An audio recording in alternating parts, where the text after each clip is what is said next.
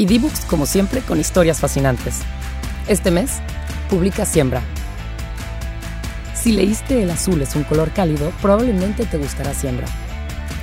Las ansias de libertad de los más jóvenes de un pequeño pueblo despiertan tras la decapitación de una imagen de la Virgen María durante una procesión de Semana Santa. La conmoción les embarcará en la desesperante búsqueda de su lugar en la comunidad y en el mundo, y en la gesta de una masacre.